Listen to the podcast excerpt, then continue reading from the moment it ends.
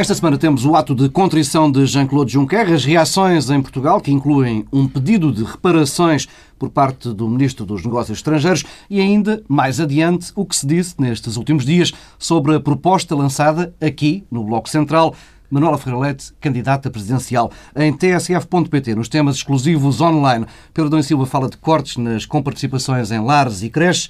Pedro Marcos Lopes traz o artigo da advogada Paula Lourenço. E vamos à declaração da semana do Presidente da Comissão Europeia, Jean-Claude Juncker. Pecamos contra a dignidade dos povos, em particular a Grécia, Portugal e muitas vezes a Irlanda. Eu era presidente do Eurogrupo, por isso até parece estúpido dizer uma coisa destas.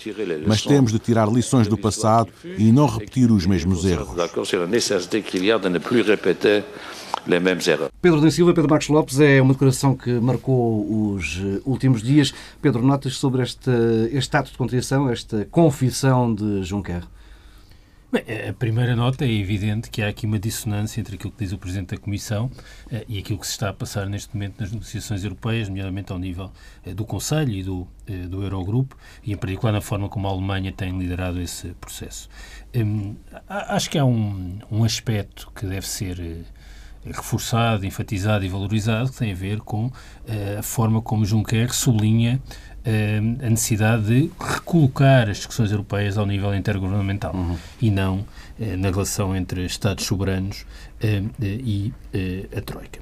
E, de certa forma, quando fala da dignidade, está a sugerir que houve aqui uma ofensa à soberania de povos soberanos e nações soberanas com esta negociação com a Troika, mas também uma leitura sobre aquilo que foi a aplicação e os programas de ajustamento que eh, é negativa e crítica. No outro passo deste discurso, Jean-Claude Juncker diz mesmo que foi um erro colocar técnicos, eh, tecnocratas a falar com, com políticos eleitos, com primeiro-ministros, com Sim, mas, ministros das Finanças. Parece uma evidência. Aliás, esta semana eh, tivemos outra manifestação, já falaremos disso mais à frente quando falarmos das reações do governo português, há, há, também aquilo que se presta o Governo e o Estado português em particular, eu recordo daquelas conferências de imprensa uh, do Ministro das Finanças com os técnicos da Troika, que era uma coisa sem nome, que depois, aliás, o próprio Governo percebeu uh, o que aquilo significava e foram suspensos. Mas convém nunca esquecer a forma como a Troika foi recebida em Portugal.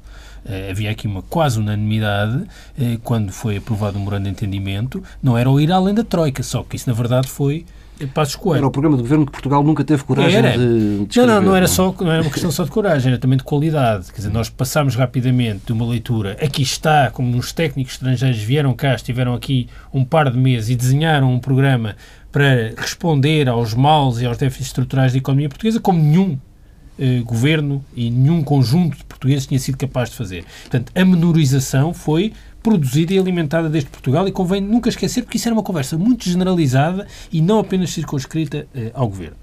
Bom, mas eh, eu não quero desvalorizar esse lado político, mas há uma coisa que também tenho de dizer. É, é que eh, o que Juncker diz, eh, quando fala de pecamos contra a dignidade, eh, mais uma vez mostra eh, que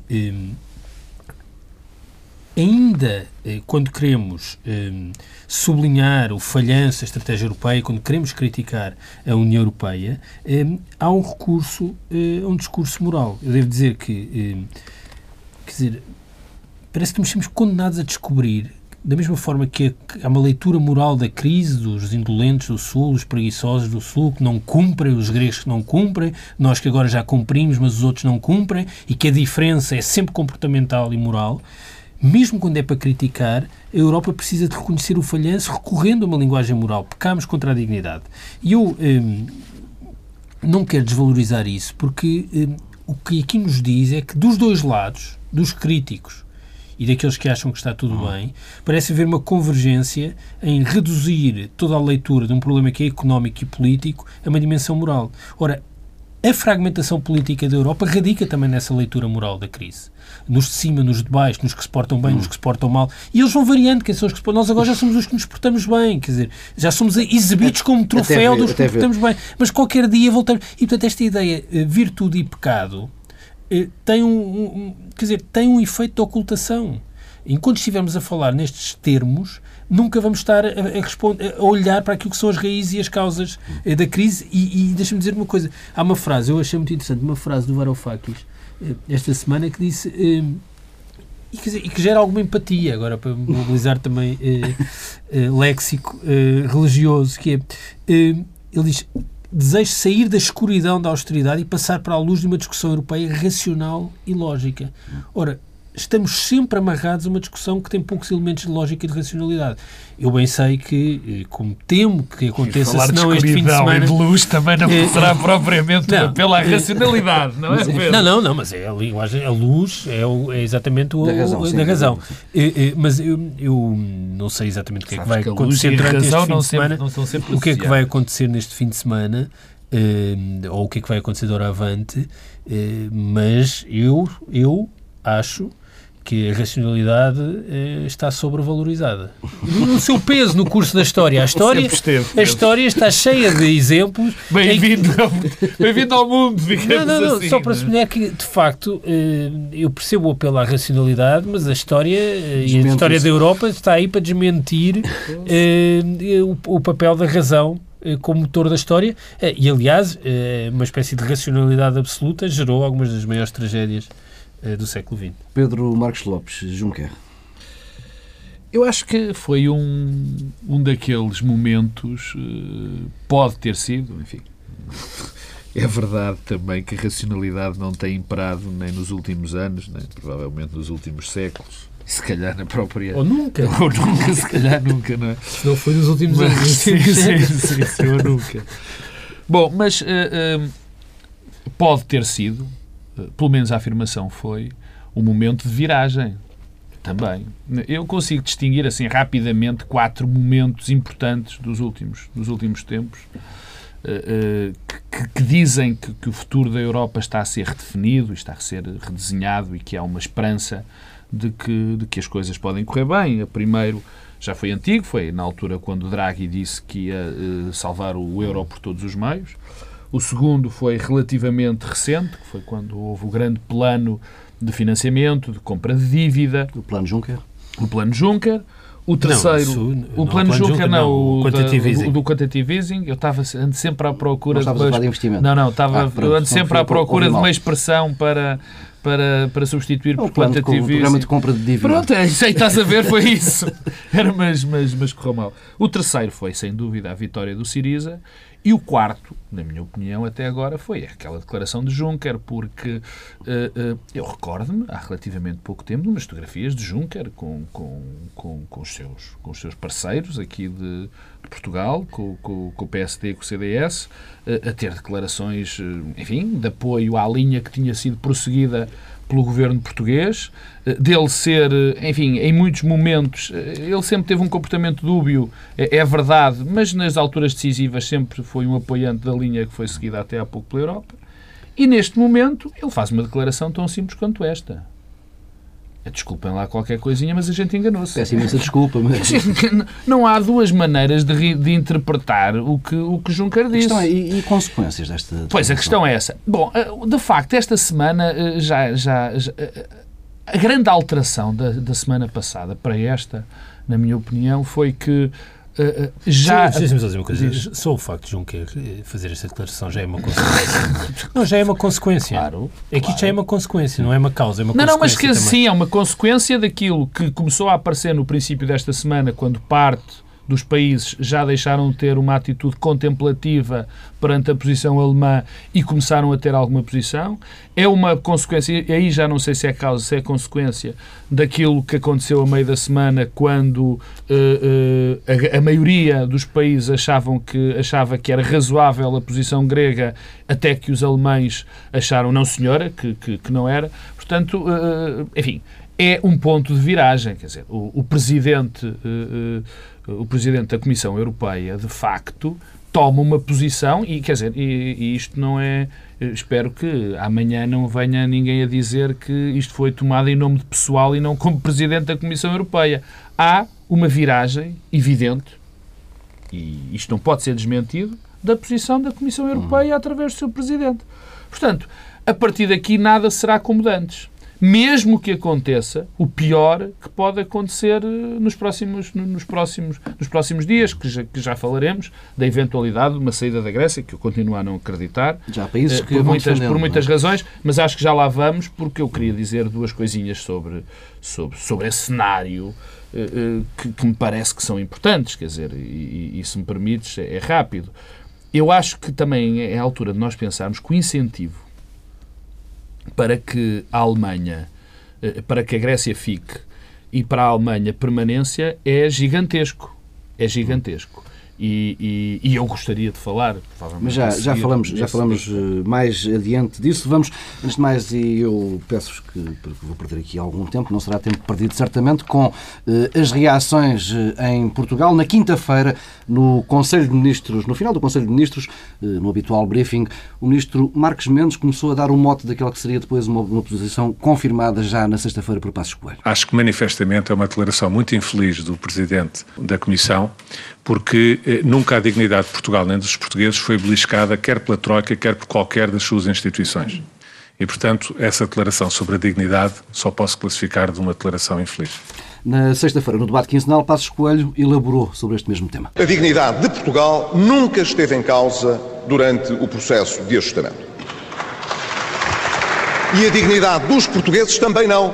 E eu tive a ocasião de o dizer diretamente ao Presidente da Comissão Europeia. Pelo meio, entre estes dois momentos, PSD e CDS foram dizendo coisas ligeiramente diferentes, como por exemplo Nuno Magalhães, o líder parlamentar do CDS. Aquilo que o Sr. Juncker disse foi aquilo que o CDS, ao longo dos tempos, de uma forma mais ou menos explícita, foi alertando. Um governo de protetorado é um fechame, é uma humilhação que o PS nos deixou, foi muito difícil co-governar com os credores, mas conseguimos. Para completar este já longo quadro de reações, ontem à tarde, Rui Machete veio exigir reparações pelas malfeitorias da Troika. Eu interpreto isto por um desejo de facilitar as coisas e de reconhecer eh, que houve aspectos negativos. Eu lembro, por exemplo, as, as censuras que a Troika fez ao aumento do salário mínimo que Portugal procedeu, por exemplo, mas evidentemente se, se isso é verdade, devem-nos reparações.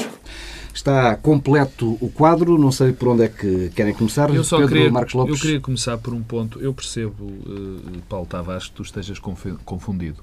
Mas o Ministro dos Assuntos Parlamentares não é Marcos Mendes. Eu disse Marcos é Mendes. Marcos Guedes. Marcos Guedes. É uma, digamos que é uma, uma falha tua que é compreensível. Está corrigido. Muito obrigado. Pedro Adão Silva, começamos pelo início, por Marcos Guedes. Uh, no início é Rui Machete. o início é Rui Machete, que eu estava aqui a dizer. Devem-nos reparações. Que eu estava aqui a dizer em off o que seria de nós, em termos humorísticos, se não fosse Rui Machete. Não? é? Pedro Adão Silva. Quer dizer, eu, eu, eu preferia não comentar Rui Machete. E quero só sublinhar a cacofonia uh, do governo e que tivemos aqui mais um exemplo, mais um grande momento de coesão interna e também da importância que Paulo Portas tem uh, hoje e a sua voz e a voz do CDS no governo. Upa, upa. agora, o que é que nós podemos identificar e para aquilo que conta, que é aquilo que disse Marcos Guedes, enquanto porta-voz do governo, o que disse Passos Coelho, um, enquanto porta-voz do governo e o que disse Maria Luísa Albuquerque enquanto quem manda aparentemente no governo uh, e o papel a que se prestou com uma ida esta semana à Alemanha uh, numa, numa espécie de roadshow sobre a austeridade. é que nós podemos ter aqui duas explicações para aquilo que está, a acontecer. Uma que é convicção, outra que é tática. eu, sinceramente, penso que estamos perante uma combinação das duas coisas. Um pouco de convicção e um pouco de tática. A, a convicção é muito grave porque, de facto, ameaça a dignidade soberana uh, de Portugal. Um, eu devo dizer que a forma como a Ministra das Finanças foi apresentada como bilhete postal da austeridade pelo Ministro Schäuble é uma coisa indigna. Um, e não é, não é aceitável, quer dizer, não é aceitável um, nós aceitarmos sermos o aluno bem comportado apenas com um objetivo, que é penalizar o outro. É, quer dizer, engane-se quem pensa que eh, o propósito eh, de, deste, evento eh, organizado esta semana passa por valorizar o que quer que seja em Portugal. É apenas para sublinhar a diferença em relação ao outro e o que se comporta mal, o que é um gigantesco equívoco, porque mais à frente, quando falarmos da Grécia, explicarei porquê. Portanto, eu acho que esse lado da convicção é grave. Depois há o lado da tática. Eu devo dizer que eu percebo a tática, mas ela é estrategicamente hum, errada. É evidente que o governo está amarrado à sua própria identidade, a identidade que construiu eh, e não pode eh, mudar. Eh, mas o que isto revela é que, de facto, Pedro Passos Coelho está preocupado com as eleições e nunca com o papel eh, que a União Europeia pode ter como espaço de democracia, como espaço de desenvolvimento eh, e nunca eh, preocupado com o tipo de vantagens que o processo pode trazer para a Grécia e de que forma é que isso pode beneficiar Portugal. A preocupação, ou, ou a Europa. Não? É? Ou a Europa. A, a preocupação é sempre como é que as vantagens que a Grécia pode ter num acordo podem prejudicar a narrativa eleitoral do governo português. É só isso. Ah, e isto é uma miséria política, porque tem consequências que é, eh, Passos Coelho é um, muito eficaz a fazer uma coisa que é eh, explorar e cavalgar os ressentimentos uns contra os outros. Sempre fez isso em Portugal, não é? Os pensionistas contra os jovens, os funcionários públicos contra os do privado. Eh, e agora temos também esta versão europeia do ressentimento eh, e dos egoísmos. Eh, a consequência é, eu pergunto-me, se a ministra Maria Luísa Albuquerque está tão satisfeita com o programa de ajustamento, foi tudo espetacular, é um programa ótimo e que depende do empenho e de como ela acrescentou quando o ministro Schauble falava em resiliência, que os portugueses aguentam. Quer dizer, os portugueses, no fundo, nós estamos disponíveis para nos vergarmos. Mais um pedacinho de se for preciso. se for preciso, nós, portanto, o que explica isto funciona porque nós temos vontade que funcione e ainda para mais estamos disponíveis para nos vergar. Hum, a, questão é, bom, e se hum, houver um conjunto de alterações eh, que resultam, por exemplo, eh, dos benefícios que decorrem do plano Juncker poderem ser eh, envolver ou não os países que estão em situação mais difícil. O governo português não acha isso desejável, é porque está satisfeito com esta solução e não acha isso desejável. Portanto, estamos contentes com o atual quadro, é isso que nos quer dizer. E eu acho que houve um elemento, aliás, o, o viriato um, Surumanho Marques um, chamou a atenção uh, disse mesmo num artigo muito interessante da sexta-feira, curioso, no Diário Notícias, que prova que, no fundo, a unanimidade é uma ficção. A, ministra Maria Luísa Albuquerque teve uma espécie de lapso freudiano à saída do Eurogrupo, porque disse um, os ministros tinham decidido o alargamento da austeridade na Grécia por unanimidade. Quer dizer que já expulsaram a Grécia da zona euro? Ou já não conta a voz da Grécia? É que faz muita impressão que um país como Portugal, que é dos mais pobres, do, de, um dos países que está em maiores dificuldades, esteja disponível para desempenhar este papel de apontar o dedo ao outro. Que, que, além do equívoco económico, financeiro e político tem, é só o que isso significa, até do ponto de vista, uh, quer dizer, do comportamento como nação soberana. Eu sinto-me envergonhado Acho, acho aquele, aquele papel eh, da ministra ao lado de Schauble, a afagar o ego e a passar a mão pelo é uma coisa indigna de um Estado soberano. E que um país se presta a isso eh, como sendo uma coisa aceitável e normal, acho que é um sintoma do que se passa em Portugal. Pedro Marcos Lopes, também estás indignado? Eu preferia que aquilo não tivesse acontecido. E preferia que aquilo não tivesse acontecido, quer eu concordasse com aquilo que a doutora Maria Luísa Albuquerque disse, quer eu não concordando. E como eu não concordo, como já quem ouve este programa sabe, como eu acho que o programa eh, não resultou em Portugal, que o programa foi catastrófico para Portugal e vai ser ainda pior no futuro, portanto, eh, eh, não gostaria logo por aí. Mas mesmo que eu concordasse, mesmo que eu concordasse com a doutora Maria Luísa Albuquerque, eu acho que um país soberano que está uh, no meio de um. Que, que, pertence a uma determinada comunidade e que tem como papel, também seu papel, construir uma comunidade ainda mais alargada, não pode, no momento uh, fulcral para ela, tomar uma atitude daquelas. Eu repito, mesmo que eu concordasse com a posição de Maria Luísa Albuquerque, ela não podia ter feito aquilo. Não é na semana que se decide, que se decidem coisas tão importantes para o futuro da, da União Europeia que ela vai fazer uma figura uh, absolutamente uh, lastimável, que é uma figura... Eu, eu faz-me lembrar, de antes trazia-se uh, uns, uns, uns, uns, enfim, uns indígenas para a Europa dizendo que, olha, este senhor agora também é cristão e vejam aqui este cristão. O bom selvagem, não é? Não, este, exatamente. O troféu. O troféu. E, e portanto, e, e nesse aspecto foi de uma falta de Quer dizer, eu, eu, o meu problema não é vergonha, é sentir que há pessoas que estão, não estão minimamente preparadas em termos uh, civilizacionais para ter um cargo desta importância. Nem é questão técnica. Um ministro das Finanças, um primeiro-ministro, um ministro qualquer, tem que ter, uh, uh, tem que ter capacidades muito além das capacidades técnicas para exercer cargos políticos. E a doutora Maria Luísa Albuquerque, ao, ao fazer-se apresentar como um troféuzinho do doutor Schäuble, uh, deu um péssimo contributo Mas, para isso. Deixa-me só, só voltando a este tema, só para dizer uma coisa simples, que é o seguinte. Um, esta ideia de que se nós nos comportarmos como alemães um, é benéfico para Portugal, é um, revelar-se-á uma péssima ideia, além do mais. Um, e, e, que tem... Um, e que tem, aliás, outros, outras manifestações. Quer dizer, que foi esta insistência do Primeiro-Ministro, acompanhado, aliás, pelo Presidente da República, é que já não é só acompanhar a posição da Alemanha, é que nós já fingimos que somos credores. É, e, e, até inventamos dados sobre uh, os empréstimos. Uh, dizer, estamos neste ponto. O, o ministro Rui Machete que não, não resiste a recorrer. Nós já sabíamos que tu não ias resistir. Não, mas é que nós estávamos do outro lado da mesa. Sim. Ah, dessa vez. Bom, Quer dizer, nós estamos do outro lado da mesa, somos credores, inventamos dados sobre os empréstimos, fazemos ah, estudo. Também exigimos reparações. E, pois, mas isso mas é, deixa, já entra no domínio da, da, da, da Não, deixa-me deixa-me de deixa advogado do diabo. Está bem, deixa-me ser Isto antes... não é objetivamente, quer dizer, esta posição do governo português não era expectável, quer dizer, porque... Não, era esse. E, olha, ainda bem que me faz essa pergunta, porque por acaso era mesmo isso que eu ia falar. Não, é quer dizer, é, é, é as posições, quando são, quando são muito extremadas e são muito exibida, exibidas, normalmente têm um efeito contraproducente.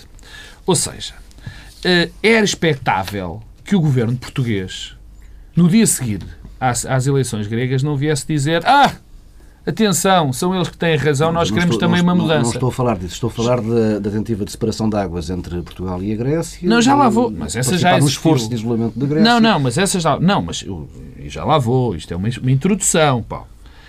Ninguém esperaria isso. Aliás, esperar-se, esperar-se, esperar, ai meu Deus, esperar-se que, uh, uh, que, enfim, que se mantivesse uma determinada posição, a posição que era a do governo, convicta, que este plano uh, faz sentido e que mais tarde ou mais cedo vai resultar. Mais tarde ou mais cedo, ainda não resultou. Quer dizer, toda esta narrativa de que agora está tudo a correr bem é mentirosa. Quer dizer, isso é, é evidente. Mas esperava-se pelo menos uma atitude de, de esperar uma espécie do ideólogo de, de, de, do governo, porque apesar do Pedro Passos Coelho dizer que não tem ideólogos nenhum, é evidente que guru, tem. Guru, guru. Sim, mas está bem. Guru, que, que, que, é Ricardo Reis, que é um economista uh, que está nos Estados Unidos, que, que, curiosamente, por coincidência, com certeza, eu acho que não será só coincidência, tem opiniões muito parecidas com as do governo, dizia que a melhor postura era uh, não dizer nada, entrar mudo e sair calado. Das reuniões, não falar uh, sobre este tema. E tudo o que viesse. Que, tem, tem muitas qualidades, é, é alguém que tem um sentido político apuradíssimo tudo o que viesse, uh, olha que a ironia passa mal em rádio, Pedro, é só, só, para, que, só para que saibas. Aqui foi ironia. Uh, uh, não, mas ele tinha, e essa era a imagem, quer dizer, eu pensei de facto que essa fosse a estratégia. Acho que era errada, uhum. mas, mas, mas compreender-se. O que não se compreende é a forma como, como o governo se portou, porque o governo, em muitas ocasiões, mostrou mais radicalismo do que a própria, do que a própria Alemanha. Aliás, uh, o número que a doutora Maria Luísa Albuquerque levou à cena é, mostra mais radicalismo do que, a própria, do, que a própria, do que a própria Alemanha. Portanto, isso é o que não se estava à espera. Mas há bocado o Pedro Doa Silva dizia: bom, há aqui uma parte, uma parte uh, uh, que, que, pode ser tática e a outra parte que não. Quer dizer, o que eu digo em relação a isso é que uh, há de facto, pode haver a parte tática, pode ser sinistra. A parte tática pode ser o governo acreditar que a Alemanha, numa hipótese eh, provável, agora já é provável, de haver uma implosão da zona euro, que não haja dúvidas, pode não acontecer se a Grécia sair já, pode não acontecer já, mas há de acontecer. Para que temos agora? Estamos a gravar o programa não, não. no final de tarde de sexta-feira. Já há um princípio de acordo. Sim, está bem, mas... Um texto comum, pelo menos. Imaginaremos, imaginaremos que, que, que a Grécia saía provavelmente daqui a dois ou três anos ainda não, não implodiria a zona euro, mas iria implodir, como é evidente, por outras razões. Bom, e provavelmente ia haver aqui uma coisa quase, enfim, de negocial. Vocês ajudam-nos nesta altura e depois nós não os deixamos cair. E eu muitas vezes vejo posições tão disparatadas, às vezes, do governo, esta, e tão incríveis. Alguém dizia esta semana que é bastante provável que tenham existido conversas privadas entre responsáveis eh, europeus, eh, sobretudo responsáveis alemães e o governo português, para que. Eh, para, isto era uma razão para explicar a reação tão imediata olha, do governo olha, português. eu não sabia dessa, eu não sabia dessas notícias, mas francamente era o raciocínio que eu estava a desenvolver. Quer dizer, provavelmente é isso. Não são notícias, são pura especulação. Espe pronto, especulações, ainda bem que dizes. Mas uh, eu, é a única maneira que eu tenho de entender isto. É a única maneira que eu tenho de entender isto. Porque até, repara uma coisa, porque até se as coisas correrem não de feição ou não de completamente de feição aos interesses alemães, a narrativa do governo fica extraordinariamente comprometida. Percebes? Nesse aspecto, nesse aspecto, é uma péssima jogada tática. Porque qualquer que seja o resultado, já houve uma colagem de tal maneira, de tal maneira fanática, entre aspas, obviamente, a uma posição que tudo o que acontece agora fica seriamente comprometido. Vamos às negociações, estamos já com muito pouco tempo. Pedro Dom Silva, sabemos a esta altura. Eu estou mais interessado repito, numa, numa certa e determinada candidatura. Já lá iremos, já lá iremos. Estamos a gravar ao final de tarde de sexta-feira, há notícias de há minutos em como já há um texto comum, há um acordo, eh, um princípio de acordo que vai ser Sim, agora debatido no reunião do grupo. o acordo não vai ter nada substantivo Sim. hoje e, portanto, continuamos a negociar e a discutir. Isso é natural. Mas, mas eu, eu acho que, independentemente disso, há um conjunto de coisas que podem ser ditas. Na verdade, três coisas distintas. Uma primeira é que estamos perante um momento clarificador. Quer dizer, se não tivesse havido eleições na Grécia, não se estava a discutir tudo isto. Hum. E, portanto, isto tem um elemento de clarificação. Segundo, ainda dentro deste Provavelmente nem Juncker teria dito nada, aquilo claro, que disse. Nada, nada disto estava a acontecer.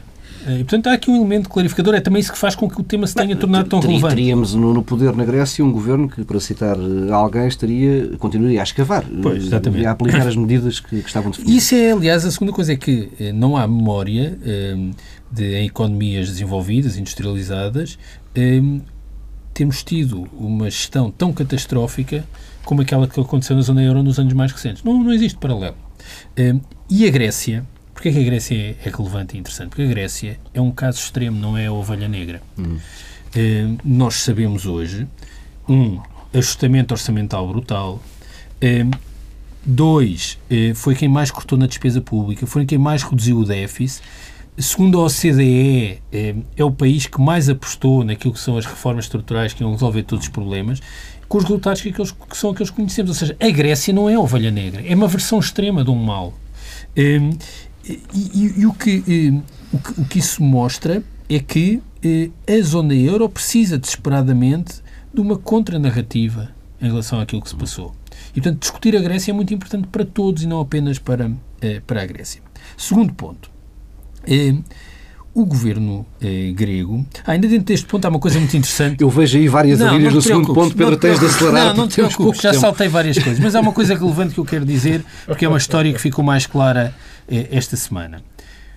É o incumprimento do lado dos credores. É que os gregos fizeram tudo, reduziram o déficit, eh, cortaram na despesa pública, excedentes orçamentais privados, reformas estruturais saudadas por todas as entidades. E os eh, credores prometeram, se isto fosse feito, mexer nas maturidades e nos juros. E essa promessa, que é hoje conhecida, foi incumprida do lado dos, dos, dos credores. Primeiro, porque era depois das eleições europeias, depois era depois do Eurostat fazer aquilo e aquilo. Quer dizer, houve um conjunto de promessas que não foram cumpridas em relação aos gregos. Segundo ponto, as cedências negociais. A Grécia já se deu muito. Varoufakis, a carta esta semana, eh, diz que quaisquer medidas unilaterais que colocassem em causa os objetivos orçamentais, a recuperação económica e a estabilidade financeira seriam eh, eh, abandonados. E, portanto, o que me preocupa, e agora criticando o lado grego, é que os recuos, que são razoáveis de vários pontos de vista, foram sempre recuos onde se perdeu a dimensão comum. Uhum. E o que é que a Grécia agora parece querer? Tudo o que tinha a ver com dimensões comuns que eh, afetassem todos os países da periferia foram caindo. E o que estamos agora é num ping-pong negocial entre a Grécia e a Alemanha, em que o objetivo bilateral passa a sobrepor-se aos outros e é sempre um objetivo é que a Alemanha conceda uma exceção. Uhum. Nós reconhecemos esta história. Aliás, em relação a Portugal, é que nós tentámos esse caminho com José Sócrates. E isso é um caminho errado. Enquanto cada país continuar a tentar uma via bilateral com exceções concedidas pela Alemanha, estamos sempre condenados a, tem sido a a série. Tem sido esse o modelo e, portanto, é, é, é, nisso que estamos. E, portanto, a natureza do acordo faz depender de todas as opiniões que possamos ter. Pedro Marcos Deixa-me fazer uma pequena, só uma pequena... Não, não, é muito rápido. Quer dizer, o início do processo negocial não foi, não foi brilhante, tanto de um lado como do outro. Quer dizer, primeiro uh, foram aqueles velhos argumentos punitivos, moralistas, alemães que vieram para cima da mesa. Depois também aconteceram coisas dos lados dos gregos que não foram muito satisfatórias. Esta semana tivemos Exatamente. Uh, o, ministro, ministro das Finanças alemão a dizer uma coisa, sim, Merkel a tentar uh, sim. acalmar os, os gregos, enfim. depois também dizer a história do waterboarding. Os países começaram a, a assumir a hipótese da saída da Grécia. É, quer dizer, houve, houve, houve, houve, esses, houve um, um, começo, o começo e até este desenvolvimento das duas partes, a parte alemã As violações do segredo do Conselho de Ministros. Sim. Sim. Bom, mas há, há, eu só queria dizer três coisinhas em relação a isto, é, é, para, para relembrar algumas coisas. Primeiro, a saída da Grécia do euro seria catastrófico seria catastrófica para toda a gente, quer dizer, é para, para nós nos começar, não nos esquecermos de muitas coisas. Seria catastrófica. Seria catastrófica para a Grécia. Logo, o que se passaria na Grécia em termos económicos seria absolutamente catastrófico seria mau para a Europa. Porque, enfim, eh, eh, em termos de projeto europeu, começávamos a perceber que se podia sair do euro e não sair do euro. A hipótese de consolidação desta ideia eh, começava a ser normal. Portanto, isto era gravíssimo. E, todos, toda a espécie de contágio que existiria, nem posso, nem, nem tenho de divagar sobre ela, porque é evidente. E a terceira, que se fala menos, para a Alemanha. O euro entrar em crise para a Alemanha é terrível.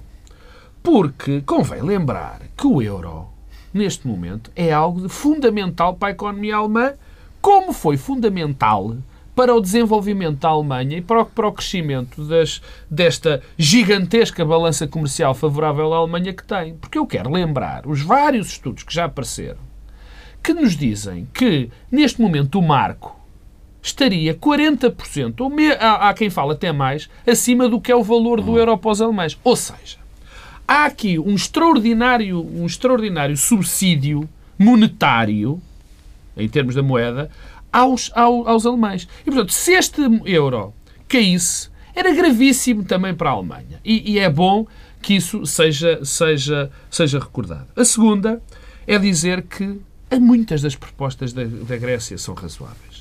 A maioria, provavelmente, das propostas das, das, das, propostas gregas é razoável. Sobretudo uma, que é a não continuação deste plano.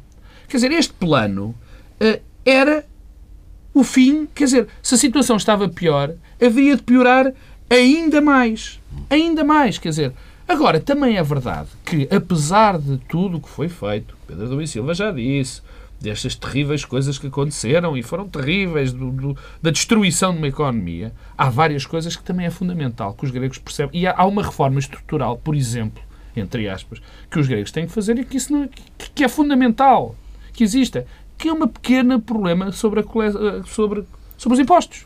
Bem, é temos é preciso de, começar os impostos. Temos mesmo de, de acelerar e para fim de conversas, estamos muito perto do final do nosso tempo, temos Manuela Ferreira Leite. Há precisamente uma semana, Pedro Adão Silva lançou aqui esse tema de, de que Manuela Ferreira Leite seria eh, uma candidata ideal eh, para a direita e não só. Na quinta-feira, na TV 24, a antiga líder do PSD não fechou a porta. Eu estou habituado a ver uh, referências ao meu nome, tanto de forma lisonjeira como de forma muito crítica. E, portanto, já me habituei a isso e não, não vou fazer qualquer espécie de comentário acerca desse tipo de observações. Posso apenas dizer que entra na categoria das lisonjeiras. Mas isso não foi uma resposta. A senhora está a ponderar eh, essa, essa está a ponderar que candidatar-se às presidenciais são em janeiro do ano que vem. Eh, eu não ouvi a sua pergunta. Eh, eu respondo, eu pergunto outra vez, se quiser, a senhora está a pensar candidatar. Acho que o seu tempo já terminou. Ou seja, o tempo, uh, o tempo aqui, por enquanto, ainda sou eu que o estabeleço. E, por enquanto, as respostas também sou eu que agiro. Manuela Fralete, resistindo à insistência de Paulo Magalhães na hum, TV 24, na semana passada, Pedro Marcos Lopes, não falaste deste assunto, queres uh, tocar-lhe? Não, eu não falei deste assunto porque o Pedro Adão e Silva disse, lançou esta bomba logo quando o programa acabou. Quer dizer, no- provavelmente nem online, sequer. Foi como Leite fez. Exatamente. A estratégia, provavelmente, que eu sei que não foi, estou-me a brincar. concertada. Não, não, não foi concertada. Foi. Ah, é, vou dizer isto e acaba o programa. Foi tipo Paulo Magalhães. Não, eu, enfim, em primeiro lugar, eh, eh, percebi as razões do Pedro Adão e Silva. O Pedro acha que a doutora Manela Ferreira Leite seria uma boa candidata porque, basicamente, tem uma agenda que é comum a muita da esquerda e a muita da direita. Portanto, seria abrangente. Eu acho muito simpático isso. Eu também acho que é, que é verdade que essa agenda era importante. Claro que isso eh, eu tiro algumas conclusões. A primeira é que o Pedro acha que alguém que é eh, ex-primeiro- ex- ex-candidato, do- ex-presidente do Partido Social Democrata, tem mais condições do que qualquer militante socialista ou qualquer pró- pessoa próxima da área socialista. O que me logo diz que a área, a área do centro-esquerda em Portugal está com uma Está limitação gravíssima, não é? Em segundo lugar, também percebi bem, e peço desculpa ao Pedro, eu interpretei, e a interpretação é minha, que quando ele diz que é preciso uma pessoa que falou da agenda, dos problemas sociais, da agenda social, que não se preocupou com a com, enfim, com as condições de implementação deste programa, ele pareceu-me que estava a retirar, por exemplo, o nome de que se tem sido muito falado, António Vitorino.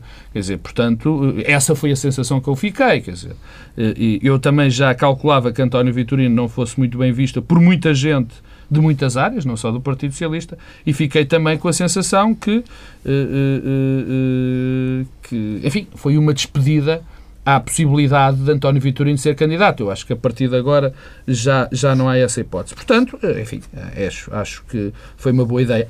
A última parte, em relação à doutora Manuel Ferreira Leite, eu, enfim, perdoar-me-ão, mas não estou a ver nem o Partido Socialista apoiar uma ex-líder do Partido Social Democrata, nem o Partido Social Democrata a apoiar a sua ex-líder, o que deixa um problema. Eh, Ou uma agora, oportunidade. uma oportunidade, sim, é uma oportunidade. Agora, queria comentar era duas coisas que foram interessantes. E aqui fico com mais tempo, porque com certeza o Pedro não vai querer comentar também mais coisas. A segunda é a reação do, do, do professor Marcelo Rebelo de Sousa, que para mim foi das coisas mais eh, Qual, tontas. qual delas? Já houve duas. Pois, qualquer uma delas foi tonta. Qualquer uma delas foi tonta. Eh, acho que não, não, eh, eh, não se comenta futuros candidatos. Uma, uma pessoa que quer ser candidata não, futura, não comenta futuros candidatos. Não é comentar pessoas que, que propõem. Isso não é, isso pode comentar. Não comenta é a existência de outras candidaturas. Acho que não, que não deve ser feita. Mas aquilo que mais me, me, me divertiu, e confesso, foi a reação da doutora Manuela Ferreira Leite. Uh, primeiro, saudar aqui o Pedro, porque foi um piropo que a doutora Manuela Ferreira Leite respondeu com alguma simpatia e os piropos são sempre coisas que eu, que- são coisas que eu gosto bastante. Cuidado com o Bloco de Esquerda. Mas, é verdade. Mas uh, o Pedro Adão e Silva baralhou o Partido Socialista. E a Manela Ferreira Leite baralhou o professor Marcelo Rebelo de Sousa. Eu acho que a doutora Manela Ferreira Leite não tem a mínima ilusão de que quer ser, não, não quer ser, não vai ser, jamais será candidata. Mas, mas, O calma, autor, mas... o autor da proposta está Eu sei, está, está. O Pedro está nervoso, quer falar e eu já lhe dou a palavra. Mas a doutora Manela Ferreira Leite não quer ser candidata. Não vai ser candidata. E agora está a exercer um direito que também é o seu. A divertir-se, enfim, brincando um bocadinho com o professor Marcelo Rebelo de Sousa. É só isso que ela está Pedro, a fazer. sua vez, este caso é um pouco mais do que divertido. Não, eu, repara, eu quando, quando enunciei eh, um conjunto de requisitos para um perfil de um candidato presidencial, eh, não o estava a fazer com um intuito eh, tático. Julgo que a questão, aliás, é mesmo estratégica. A minha surpresa é, naturalmente, com o professor Marcelo. O professor Marcelo tem imensos talentos e qualidades, mas tem na política um enorme problema, é que tropeça sistematicamente em si próprio. Eh, eh, E eh, as declarações que tem feito a este propósito uma coisa de quem está eh, a dar trambolhões sozinho. Eh, primeiro na primeira reação e depois nesta de quase que sugere que afinal ele está mais à esquerda do que António Vitorino e Manuela Ferreira Leite, o que aliás revela alguma incompreensão em relação àquilo que eu pretendi dizer. Que no fundo é, primeiro, traçar um conjunto de requisitos para alguém que possa ser um candidato presidencial eh, na atual conjuntura. E os requisitos têm a ver com a forma como esteve presente no espaço público um, nos últimos anos. Um, e porquê? Porque eu acho que há um enorme equívoco na política e nos partidos e na sociedade portuguesa, não, que é o seguinte. Nós hoje temos um consenso que não corresponde estritamente aos alinhamentos partidários. E daí que o Pedro Marcos Lopes, quando falava apoiado pelo PSD, apoiado pelo PS, eu não sei. Eu sei que há um espaço político eh, muito representativo por... que tem de ser ocupado e se os partidos têm a tentação de ter candidatos burocráticos, oficiosos para representar o partido, estão condenados às derrotas.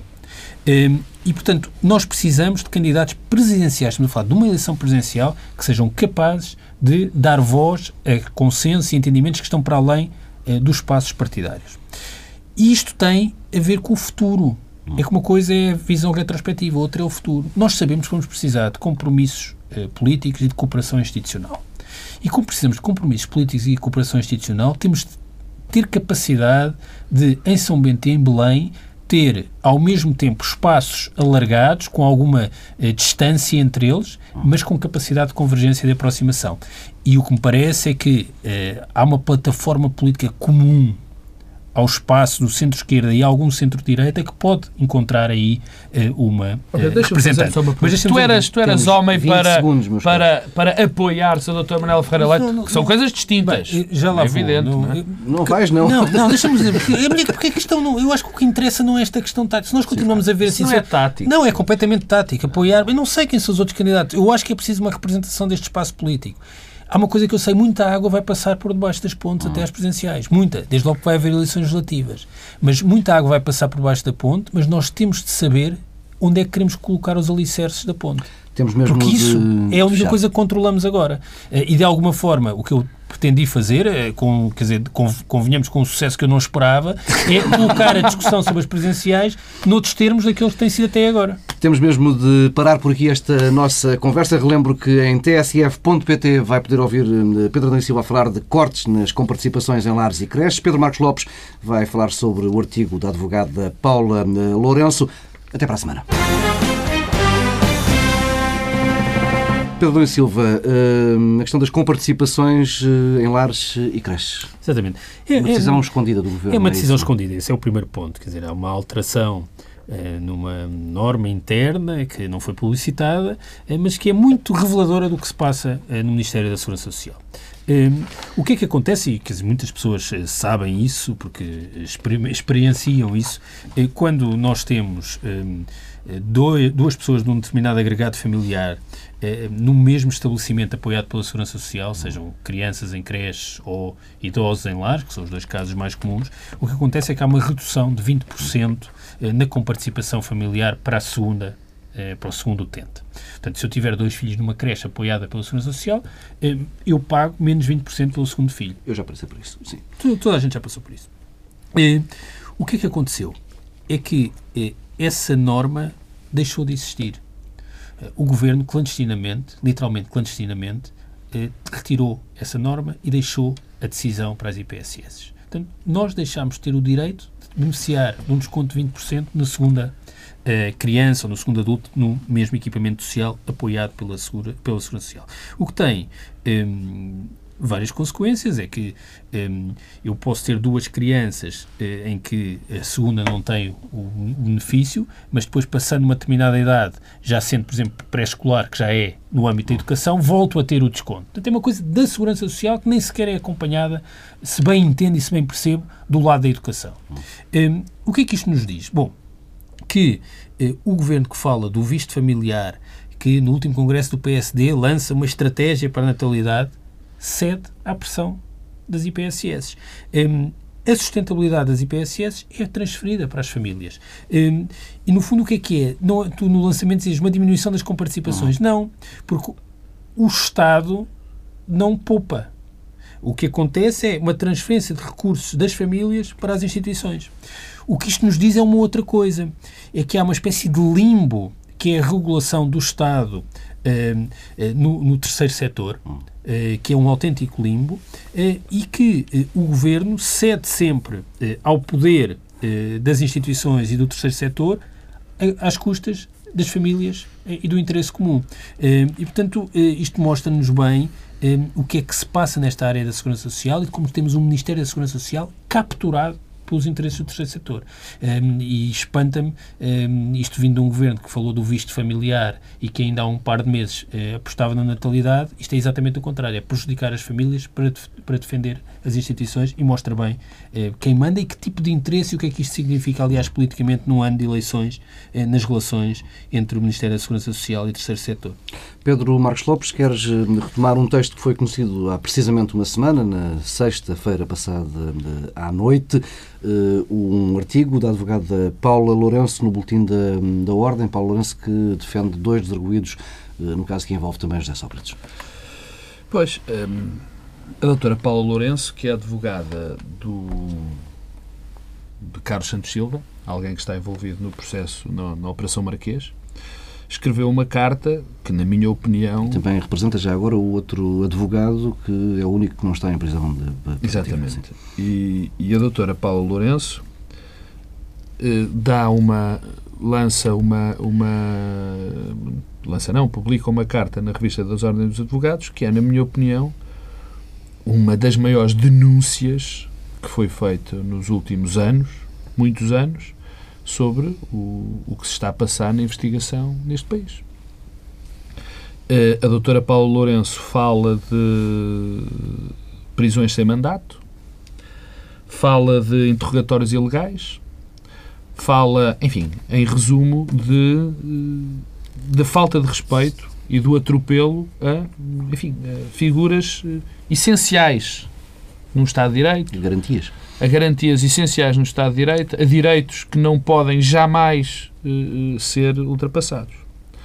Bom, eu francamente estava à espera, depois de ter visto a carta, que existisse um tumulto.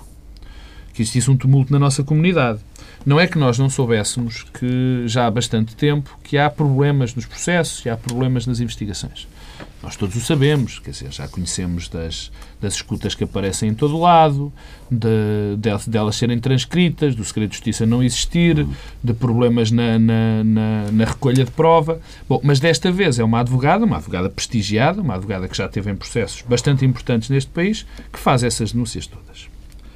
Eu, como disse, estava à espera que aquela carta levantasse um tumulto. E estava à espera que a carta levantasse um tumulto porque, repito, apenas por uma razão muito simples, está em causa. Ela põe em causa, ela denuncia aspectos que põem que, quer dizer, que são denúncias ao Estado de Direito. são anúncias a atentados ao Estado de Direito. Assim é que, é que fica bem dito. São coisas absolutamente graves. Bom, o que é que aconteceu? Nada. Não aconteceu nada. A, Procuradora, a Procuradoria-Geral da República, pela voz da sua Procuradora, disse que, enfim, que não, não havia nada de, de problemático, acha que não há problema. As pessoas interpretaram de que aquilo, que ela não teria dito nada, que não tinha feito comentários. Não é verdade. Ela fez comentário e disse que não há problema nenhum. Portanto, enfim, mais ou menos disse que a senhora, a doutora Paula Lourenço, enfim, está louca. Está louca, furiosa. Eu esperava que os partidos, todos os partidos, vou repetir, todos os partidos, viessem pelo menos, pelo menos dizer, bom, o que é que se passa? Que problemas há cá que existem no processo?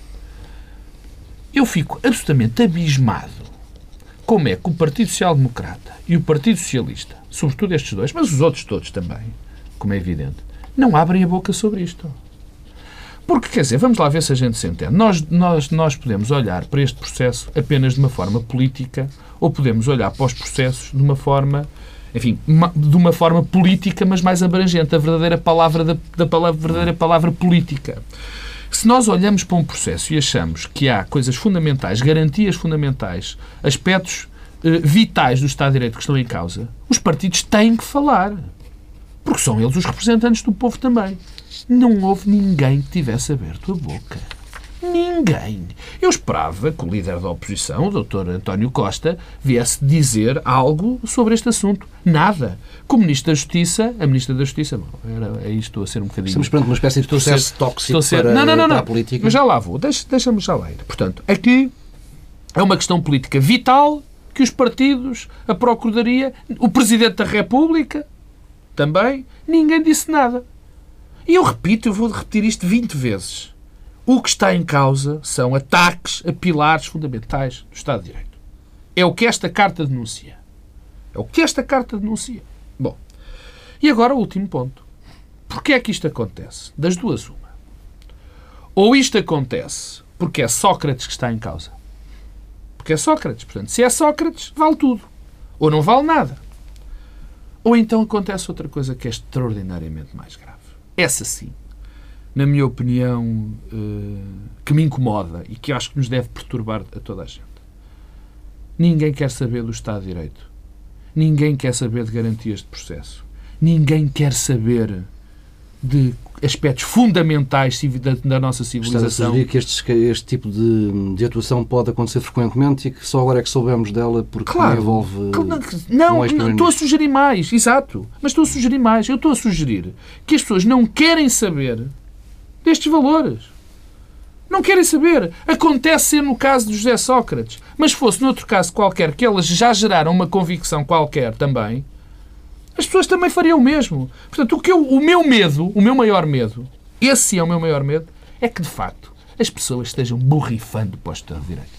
Pedro Adão Silva, também queres dizer uma palavrinha sobre este Não, tema? Não, quero dizer, é, porque na verdade acho que um bom exemplo da secundarização e da forma como este tema foi tornado irrelevante eh, está a ser também dado por nós. Estamos a falar disto no, no online. No online. Muito bem. Um, e, portanto, Mas aí podemos é, passar a culpa para o Paulo Tavares. Pronto. É bem um sintoma do não aconteceu nada. Mas isso uh, é que tu que desvalorizas o online. Pronto. uh, eu, sobre, sobre este episódio, devo dizer que não fiquei particularmente chocado, porque estou convencido que isto não é particularmente novo. É assim que funciona. Um, e é assim, e eu devo dizer que em Portugal uh, se vive um clima de medo. De medo em relação ao funcionamento da justiça. E que a política está capturada por esse medo e tolhida por esse medo. e enquanto não se vencer ultrapassar essa barreira, nada acontecerá e isto será sempre silenciado. Um, e, e, quer dizer, se há alguma virtude neste caso, é tornar as coisas claras. E eu Há uma coisa que deixa-me interromper. E um grande elogio que tem que ser dado à Paula Lourenço pela coragem que ela teve em denunciar isto. E, se, se, se nós continuamos ou se confundimos aquilo que são as nossas considerações subjetivas e políticas com eh, os procedimentos eh, a que deve obedecer o normal e regular funcionamento de um Estado de Direito eh, e se suspendemos eh, estes eh, por força das nossas convicções, estamos todos condenados. Ah, e eu já o disse, eh, e não me importo repetir, eu faço as minhas considerações subjetivas e políticas sobre José Sócrates. Mas não é isso que está em causa. Aliás, é nos momentos em que fazemos essas considerações que temos de ser mais rígidos e intransigentes com o funcionamento do Estado de Direito. E isto tem um alcance bem mais amplo eu, curiosamente, esta semana eh, li um artigo académico de um cientista político norte-americano da Universidade de Cornwall eh, que mostra uma coisa muito interessante sobre os Estados Unidos e que pode bem ser transportada para o caso português. O que ele nos diz é, é analisa a taxa de encarceramento ao longo de 60 anos eh, nos Estados Unidos da América eh, e eh, controla isso com um conjunto de variáveis que podem explicar a variação da taxa de encarceramento. Para concluir, uma coisa muito simples é que a variável mais poderosa para explicar a variação da taxa de encarceramento, e sabemos que os Estados Unidos são o país com uma taxa de encarceramento mais elevada, a variável eh, mais eh, relevante, há uma eh, correlação fortíssima, é eh, o sentimento público. Quanto mais a opinião pública quer que seja duro com o crime, mais a taxa de encarceramento. O sistema, o sistema responde o sistema responde. Ora, o que nós estamos a assistir em Portugal é uma tendência imparável, irresistível e incontrolável para criar um sentimento de que há um, um seríssimo problema de criminalidade associada à política, de corrupção, eh, de promiscuidade e, portanto, o que o sistema faz é responder a esse apelo popular. Eh, e eu acho uma irresponsabilidade cívica eh, todos aqueles que não fazem outra coisa senão cavalgar e alimentar isso. Porque é isso que explica eh, esta eh, suspensão evidente e manifesta dos mecanismos de funcionamento do Estado de Direito e o medo o medo que há na classe política e imagino também entre muitos, eh, eh, muitas pessoas do sistema judicial. Quer dizer, eu imagino que haja muitos juízes que convivem mal com isto, algumas pessoas também, eventualmente, no Ministério Público ou na Polícia Judiciária. transversal, mas há, forma, é? porquê? Porque há medo. Medo. E fica por aqui esta parte digital online do Bloco Central. Até para a semana.